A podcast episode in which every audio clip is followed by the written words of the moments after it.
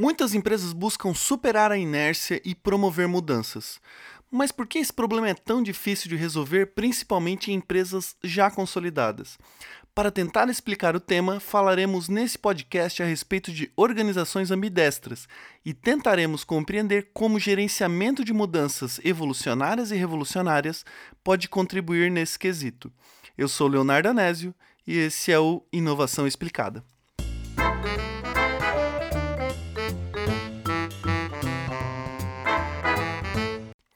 As organizações estão cheias de pessoas capacitadas e geralmente lideradas por gerentes que estimulam em alguma medida a inovação. Porém, muitas vezes as empresas falham em inovar no seu próprio mercado, ficando assim estagnadas em pequenas melhorias e, consequentemente, ao longo do tempo, estão fadadas à falência. Mas então por que várias empresas entram em uma etapa de crise depois de serem bem-sucedidas por anos? De forma geral, essa descontinuidade é forçada por uma mudança de paradigma tecnológico, seja pela própria tecnologia que evoluiu, por novos ou atuais competidores que introduziram uma novidade no mercado, ou até mesmo por mudanças em eventos regulatórios, ou ainda mudanças é, econômicas e políticas. Porém, por que até mesmo grandes empresas que possuem recursos e processos voltados para a inovação falham em responder a essas mudanças externas e de grande impacto? Para compreender isso, podemos separar o ciclo de vida das empresas em três grandes fases. A primeira delas seria a inovação. Essa primeira fase caracteriza-se pela introdução de algo novo, e a empresa, sem muito a perder, toma altos riscos visando se fixar no mercado. Posteriormente, temos a fase de diferenciação. Após o início bem-sucedido, as empresas buscam introduzir melhorias ao modelo existente por meio de atributos de diferenciação. Por último, temos a fase de custo. Com a saturação das possibilidades de diferenciação, a empresa começa a focar na redução de custos por meio de inovações de processo e busca cada vez mais obter performance na produção e distribuição do produto ou serviço. Neste ponto, com a evolução da empresa, é inevitável a adoção de processos que visam controlar e gerar previsibilidade aos negócios. Se no começo o time era pequeno e extremamente flexível, com o passar do tempo, a coisa muda.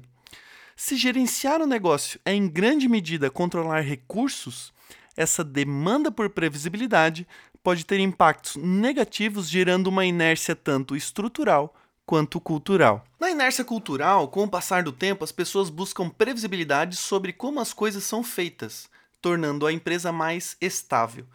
E esta inércia limita a adoção e exploração de novas ideias. Seria basicamente o famoso sempre foi feito assim, por que mudar? Por outro lado, a inércia estrutural relaciona-se com a arquitetura organizacional da empresa e os processos ao longo do tempo ficam mais formais no sentido de buscar previsibilidade. Com o aumento de processos e cargos hierárquicos, a empresa perde o dinamismo requerido no processo de inovação. Como, por exemplo, alguém tem uma ideia e quer validar na empresa, mas a burocracia é tanta que ou ela desiste ou ela demora muito tempo perdendo o timing do mercado. A partir disso, devido a essas causas, as empresas que falharam têm algo em comum. Primeiro, não investiram em novas tecnologias ao longo do tempo. Segundo, se investiram, escolheram a tecnologia errada. Ou, por último, não possuíram a habilidade cultural para conciliar as tecnologias atuais e as novas tecnologias. Aqui chegamos em um ponto que o dilema enfrentado pelas empresas é: primeiro, no curto prazo é necessário que as empresas adotem novas tecnologias visando redução de custos e eficiência. Por outro lado, para sustentabilidade ao longo prazo, é necessário que as empresas desenvolvam grandes mudanças internas no sentido de destruir o que até então foi criado. Se no primeiro momento as empresas precisam desenvolver estratégias e uma cultura que possa ser competitivo no mercado vigente, em um segundo momento é necessário prever grandes mudanças externas, geralmente estimuladas por competidores e por novas tecnologias. Nessa abordagem, para que isso seja possível, de forma geral é necessário que a empresa tenha um forte alinhamento entre estratégia e cultura.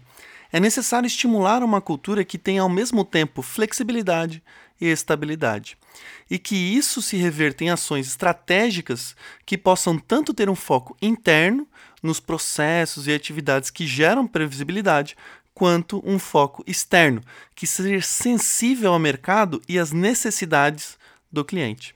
Para resumir, é necessário que as empresas estejam preparadas para matar o seu próprio negócio. Enquanto o conceito é relativamente simples, na prática é que o bicho pega. Há claros benefícios para as empresas protagonizarem as mudanças do seu próprio negócio. Porém, ainda é raro as empresas iniciarem isso antes de iniciar uma queda ou crise. Há pelo menos um ponto na história de qualquer empresa que ela precisa mudar drasticamente para subir para o próximo nível. Se ela perder esse momento, a queda é certa.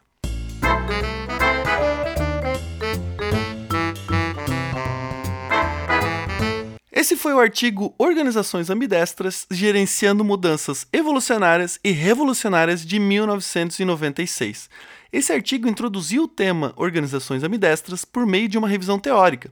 Porém, existem vários artigos que posteriormente abordaram o tema com pesquisas empíricas, inclusive introduzindo novos conceitos e outras abordagens.